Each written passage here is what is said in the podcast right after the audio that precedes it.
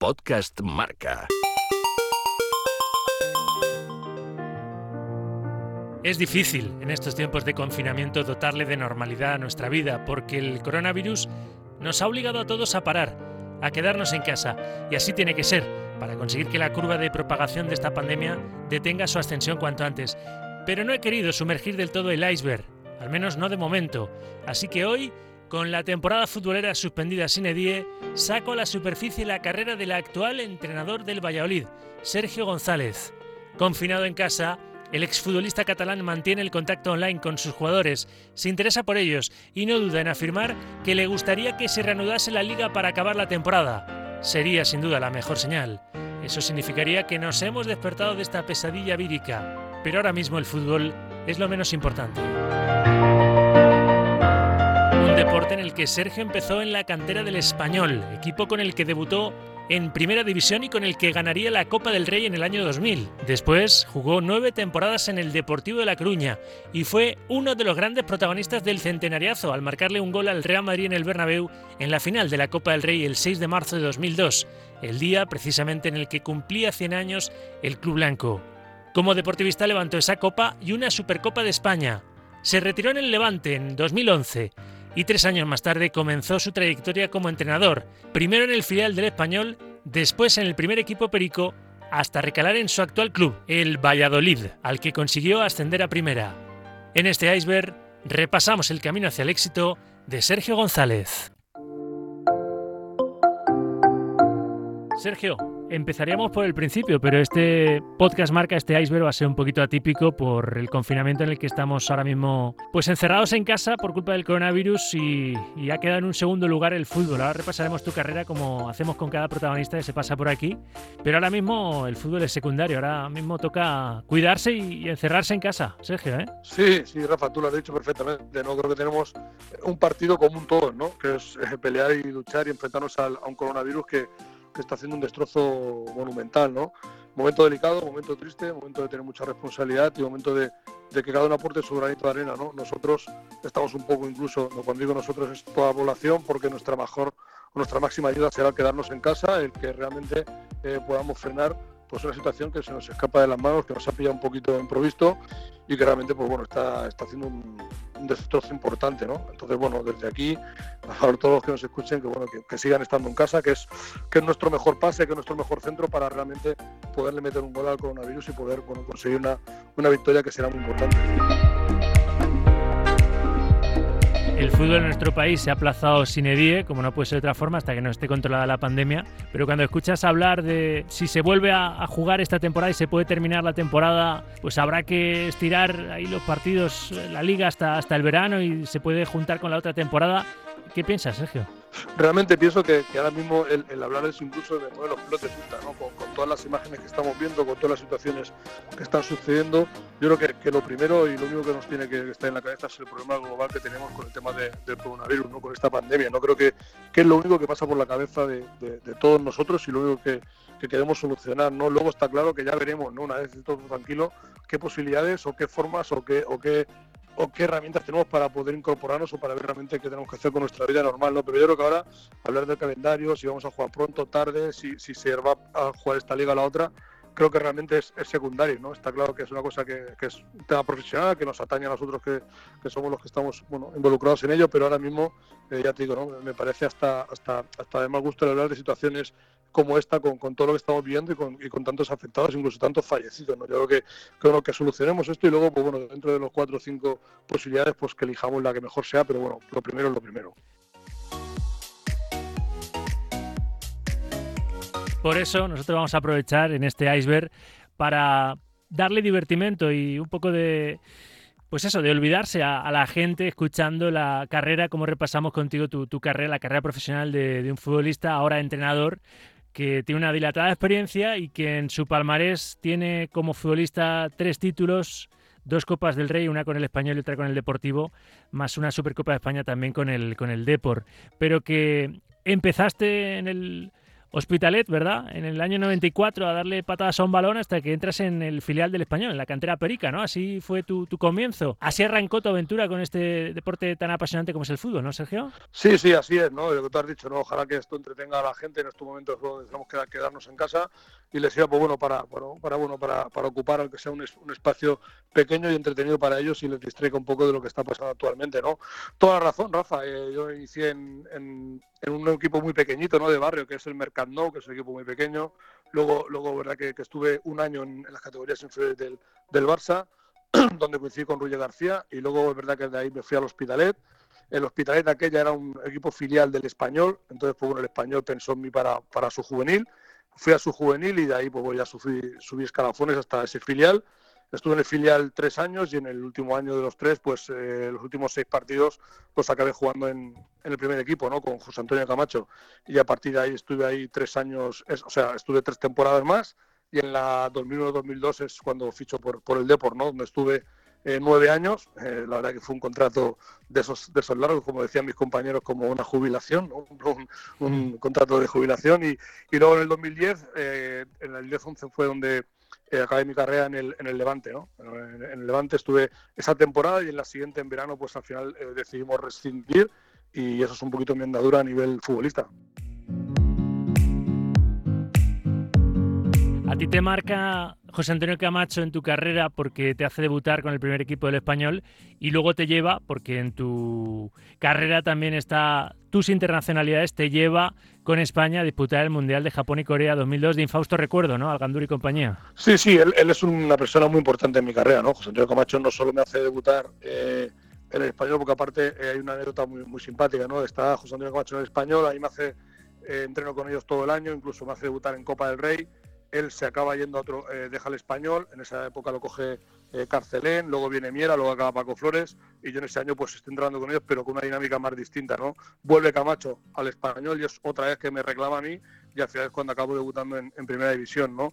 No solo con eso, sino que también cuando él va a la selección, pues es el, entrenador que me hace debutar en la selección, y además de eso, por lo que tú has dicho, ¿no? Eh, acaba, acaba llevándome al Mundial de Corea, donde bueno, todos sabemos lo que nos sucedió con, con Al y, bueno, y por eso es una persona muy relevante en lo que es mi carrera como futbolista. ¿Cómo viviste tú ese episodio en concreto, la eliminación ante Corea tan injusta, ¿no? por el arbitraje nefasto del egipcio al, al Gandur?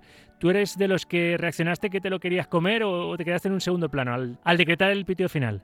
No, la verdad que te quedas incrédulo, Rafa. Al final es un poco es, frustrante, ¿no? El hecho de ver que realmente no han salido y que, y que, bueno, por esa situación, pues luego llegamos a los penaltis y luego pues no tuvimos el acierto de poder ser nosotros los que pasáramos, ¿no?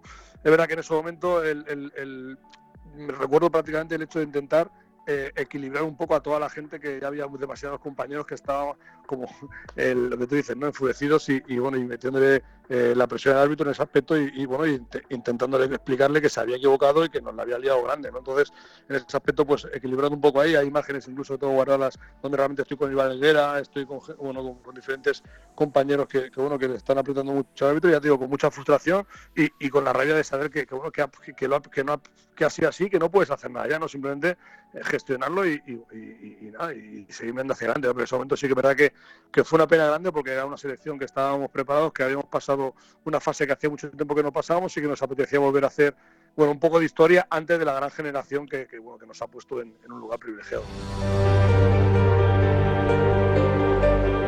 Contra Brasil, sí, México 86. También ese recuerdo acompaña a Michel todavía ¿no? en su carrera, en la memoria colectiva de todos los aficionados al equipo de todos. Ese partido, esa eliminatoria ante Corea en el Mundial de 2002, eh, pues eh, es un antes y un después también ¿no? en nuestra historia personal con, el equipo nacional y por supuesto para los componentes de aquella selección. Pero meses antes hay otro partido que te marcó en lo positivo, que fue la final de la Copa del Rey en el Bernabéu, aquel centenariazo, porque tú fuiste uno de los goleadores aquella tarde-noche en el Bernabéu. ¿Cómo recuerdas aquel momento? Pues la verdad que, es que se, ha puesto la piel de gallina, ¿no? Con una sonrisa tremenda, ¿no? Te estaba escuchando y ya me estaba riendo, ¿no? Al final fue una sensación única, ¿no? Fue un partido donde realmente estuvimos a un gran nivel, eh, todo, indicaba que, uno que el año de, del centenario del, Real Madrid, pues todo indicaba que, como que íbamos ahí un poquito de convidados de piedra y la verdad que nos pidió en un mes donde el equipo estaba realmente a un nivel muy muy alto, ¿no? Estábamos jugando bien al fútbol, habíamos eh, ganado a la lluvia, habíamos ganado al Arsenal y nos pidió en ese mes extraordinario por nuestra parte, como decía, fue una final rara, ¿no? Porque fue en el mes de, marzo, ¿no? Entonces, bueno, una cosa un poco así rara, pero con otros encantados porque, digo, íbamos con, bueno, con muchísima ilusión, sabiendo que estábamos en un buen momento, pero también sabiendo que enfrente tenemos un transatlántico, ¿no? Tenemos un equipo realmente impresionante donde bueno, pues todo indicaba que, era una fiesta preparada para ellos y bueno, teníamos ese papel de, de invitar de piedra, ¿no? Pero bueno, yo creo que luego en el campo demostramos que, realmente bueno, fuimos un, gran equipo y, y, ese partido yo creo que fue el que realmente a mí individualmente me dio la oportunidad de que luego José Antonio Camacho pues eh, pensara en mí para el Mundial de Corea. ¿no? Creo que fue la guinda a una temporada muy buena a nivel grupal y a nivel individual y, fue un poco el, el puente hacia, hacia esa convocatoria. Y la Copa del Rey se te da bien porque en el 2000, también en la final de aquella edición, con el español logras el primer título en tu carrera, además anotando el gol de la victoria por 2 a 1, ¿no? Sí, sí, al final el, yo soy de meter pocos goles, tú me conoces, tú me conoces bien, tanto deportivamente como personalmente, yo sí de meter pocos goles, pero he tenido la suerte de que bueno, de que de esos pocos goles pues ha habido dos realmente pues muy, muy, muy reivindicativos, ¿no? Muy importantes, ¿no? Como son dos goles en finales, ¿no? Y encima teniendo la suerte de luego de poder levantar el título, ¿no? La del año 2000 eh, fue muy, importante porque éramos un grupo de futbolistas, ¿no? Recuerdo Tamudo, de Lucas, de Villa, que nos queríamos hacer un hueco en, el mundo del fútbol y eso era como una confirmación a que realmente lo estábamos haciendo bien, ¿no? Tuvimos la suerte de, de estar juntos con un grupo de, veteranos muy importantes, ¿no? Como era Arteaga, como era Nando, como era Pochettino, como era Cristóbal, que nos llevaron en volandas y que realmente, bueno, conseguimos eh, realizar una, una, gesta que hacía 60 años, ¿no? Que no conseguía el español y eso va a quedar siempre para el recuerdo. Y luego lo que tú has dicho, ¿no? La, del, la del, la del ¿no? La del 2002, pues lo que tú dices, ¿no? Soy de meter por los goles y también tuve la suerte, bueno, de en este caso meter el primero, en, Valencia fue el, contra el Atlético Madrid fue el segundo y bueno, la verdad que, contento por eso, no sobre todo por haber ganado el título y sobre todo por eso, porque al final el, bueno, los que metemos pocos goles meten ese, eso, pues lo vemos muchas veces y da la sensación que han metido muchos.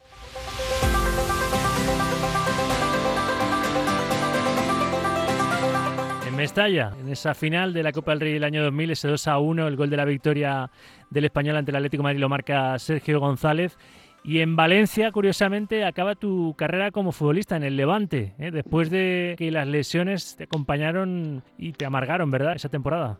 Sí, sí, la verdad que, que fui con muchísima ilusión. Era un, un, momento donde, donde el Levante era recién ascendido. Eh, yo creo que nos veníamos bien los dos, ¿no? Tanto el Levante para mí como yo para Levante. Y, bueno, y llegamos a un acuerdo de una manera muy rápida, ¿no? Empezamos con muchísima ilusión. Eh, los primeros partidos de liga hasta diciembre estoy a un buen nivel, incluso eh, el primer partido que conseguimos ganar es en el campo de la Almería con un 0-1 donde participo con el gol.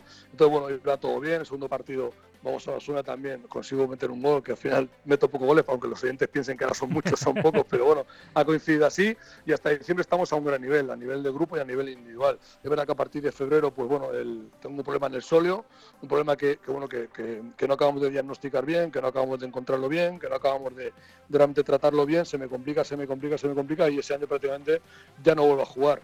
La temporada siguiente, a priori, pues en pretemporada eh, empiezo con toda la ilusión del mundo, hablando con los mister y tal, y en principio íbamos a ir todo bien, pero último ya de mercado, pues el club decide eh, rescindirme y, bueno, yo lo, acato como tal y, ahí es donde acaba un poco mi andadura en el Levante, ¿no? Pero también es, estuve prácticamente un año, pero tengo un gran recuerdo porque es un club que realmente estaba creciendo, que estaba haciendo las cosas muy bien, se portaron muy bien conmigo y, realmente, pues bueno, fue, el final no fue el, más bonito, pero verdad que, aún así le, le guardo un gran cariño.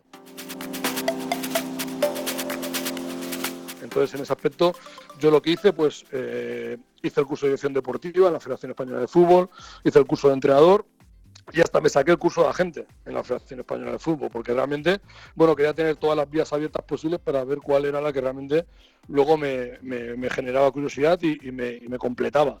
A partir de ahí hice las pruebas en el español, eh, hablé con Jordi Lardín, que era el director deportivo de fútbol base, y, bueno, y aceptó con todo el cariño del mundo el, que bueno, me abrió la puerta de, de, hacer las prácticas en el filial. Y una vez hice las prácticas me quedé ahí de segundo entrenador y vi que, bueno, que el tema de ser entrenador pues me, completaba, me ayudaba, me gustaba, eh, me, generaba pues bueno, esa posibilidad de seguir vinculado al fútbol de una manera tan cercana como es esa. Y a partir de ahí estuve el, estuve el segundo año eh, ya de segundo oficial con Manolo Márquez en el Español B. Eh, aguantamos, aguantamos y en el tramo final a Manolo Márquez pues la acaban cesando y me dan la oportunidad a mí. Lo hacemos bien y es cuando queda un hueco en el primer equipo, que es cuando se va el Vasco Aguirre y, y en un momento donde la economía del club no era muy bollante, Oscar Pedernau decide apostar por mí y claro, es verdad que quizás era algo prematuro porque no tenía ese bagaje o esa experiencia necesaria, ¿no? Quizás para estar en el primer equipo tan rápido, pero una oportunidad que yo no podía decir que no. El resultado fue bueno porque el primer año quedamos décimos, llegamos a semifinales de Copa y el segundo año, pues bueno, en la jornada 15, yendo el 12, una decisión un poco, bueno, un poco de club más que deportiva bajo mi prima, pues se decide cesarme y yo lo acepto como tal. Luego me costó mucho volver a entrar en la rueda, es verdad que hubo un momento en el que realmente eh, llegas a estar desesperado porque al final el mundo entrenador es muy bonito cuando estás en activo, pero luego cuando estás fuera, bueno, realmente somos tantos y tan buenos que realmente es difícil encontrar eh, equipo, hasta que Miguel Ángel Gómez pues pensó en mí para, para el Real Valladolid estando en segunda división y, bueno, vinimos aquí y la verdad que, que, una vez estando aquí pues ha salido todo perfecto, ¿no? Yo lo he dicho, ¿no? Parece como que como la mujer, como cuando te enamoras, ¿no? Como encuentras a la mujer de tu vida, pues en este caso el Valladolid surgió así y conseguimos el ascenso y, bueno, y a partir de ahí pues ya lo que, lo que tú sabes. Siempre en el iceberg destacamos cuando hablamos con los deportistas ese camino hacia el éxito que, que no está exento de muchísimo trabajo, mucho sufrimiento e incluso en el momento del adiós, porque con esa, esa lesión mal diagnosticada tú te ves obligado un poco a, a retirarte, a colgar las botas y, y, se abre el abismo, Sergio, en ese momento para un deportista de élite, el momento del adiós al fútbol. Hombre, no sé si como abismo, yo sí que te puedo decir que, que, si hay alguna cosita que a nivel deportivo tengo una, una espinita clavada que no, no, es no haber ganado ninguna liga.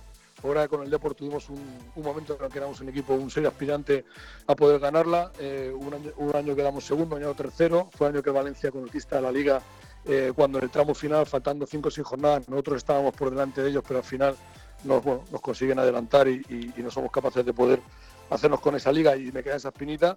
Y luego a nivel individual, después de haber sido un afortunado por mi carrera deportiva, el hecho de no haber podido despedirme del fútbol de una manera paulatina, ¿no? Sino, o sea, saboreándolo, ¿no? Sino que fuera de una forma tan drástica, ¿no? El día el 31 de agosto, pues eh, acabar eh, restringiendo y luego no tener esa posibilidad de ir, bueno, poco a poco lo que está, lo que está en este caso, por ejemplo, un ejemplo actual, lo que está haciendo Aduriz, ¿no? Tener la oportunidad de ir poco a poco saboreando lo que has hecho, el campo, despedirte de una manera más, más progresiva. Fue como muy de golpe, muy, muy tajante, ¿no? Y en ese aspecto, pues bueno, eh, lo que tú dices, ¿no? En un momento que tú el primer mes te lo tomas un poco tranquilo, el segundo tranquilo, los primeros cuatro o cinco meses incluso te hace cierta gracia el hecho de tener tanto tiempo para ti, pues, pues viajas, dejas de viajar, porque al final has tenido una vida muy, muy nómada, ¿no? Para aquí, para allí, para aquí, para allí.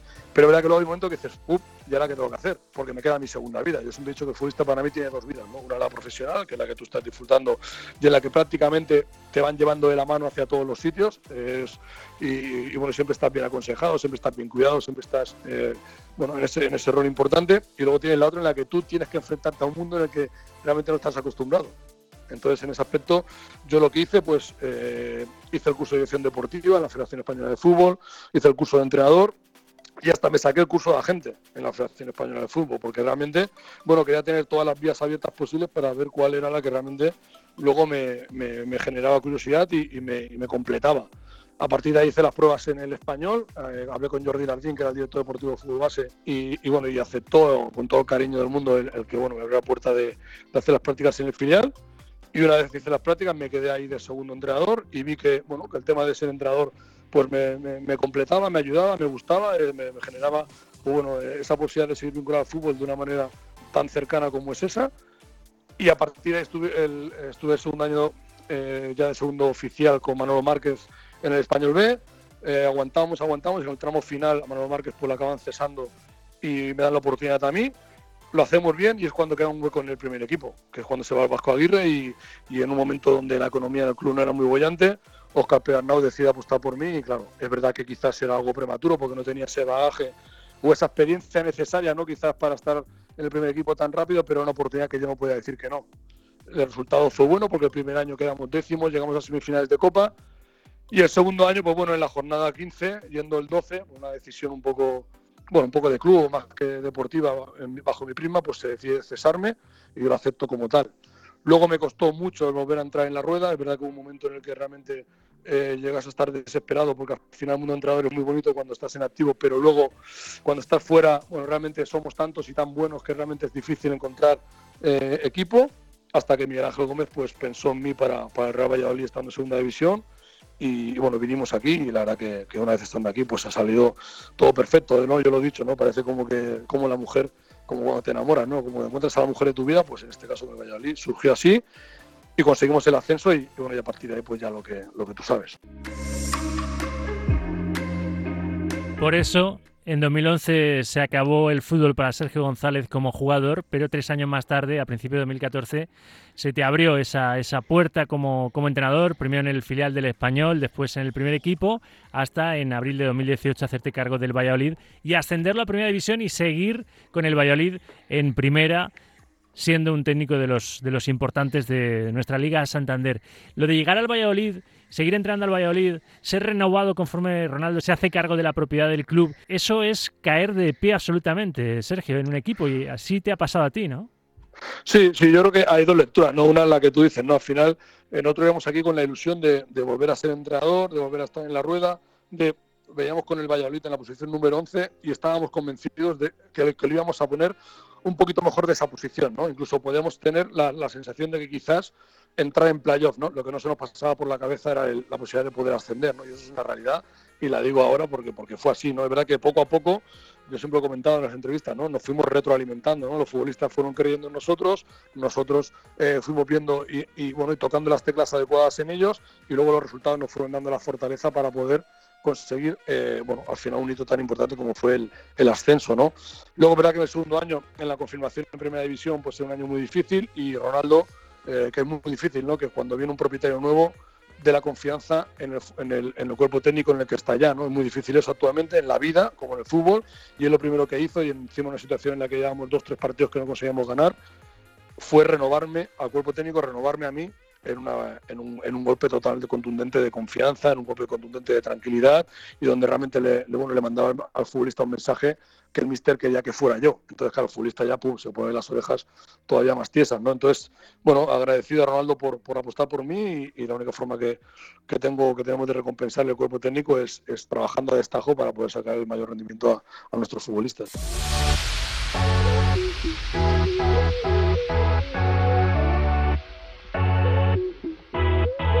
Ronaldo te dio su confianza, pero no te dio su camiseta, ¿eh? Creo que es una de las que en tu museo particular te, te faltan, ¿eh? Y echas en falta. Sí, sí, la verdad que, que lo has acertado, ¿no? El, yo soy mucho de cambiar, de cambiar las camisetas cuando era jugador, tendré a lo mejor cerca de 350 camisetas por lo menos. Tengo la de, bueno, toda la gente que yo quise tener, pero es verdad que con Ronaldo estuve tres, cuatro veces con opciones de poder hacerlo, pero siempre un compañero ¿eh? se me anticipaba o él lo habían cambiado o me cambiaran a mí y es una de las, de las tres que me faltan, ¿no? De las tres que, bueno, que, que, yo hubiera querido tener. Está Ronaldo, está Zidane y está Del Piero, ¿no? Del Piero y Zidane siempre me las quitaban a Ibet, siempre, siempre, siempre Y yo le decía alguna vez, pero Nurdín, déjamela ya alguna vez. No, no, es que la necesito, la necesito, bueno, la necesito. Y Ronaldo la última vez que vino a Riazor se me adelantó de Guzmán, porque sí que estuve muy atento, pero mm, me faltó, me faltó esa puntita. Y en el Valladolid, con un futuro por delante muy positivo, ¿no? Por cómo estás haciendo las cosas en el banquillo pucelano. En el Valladolid, ¿qué, qué sueño te gustaría cumplir como técnico del equipo del Nuevo Zorrilla?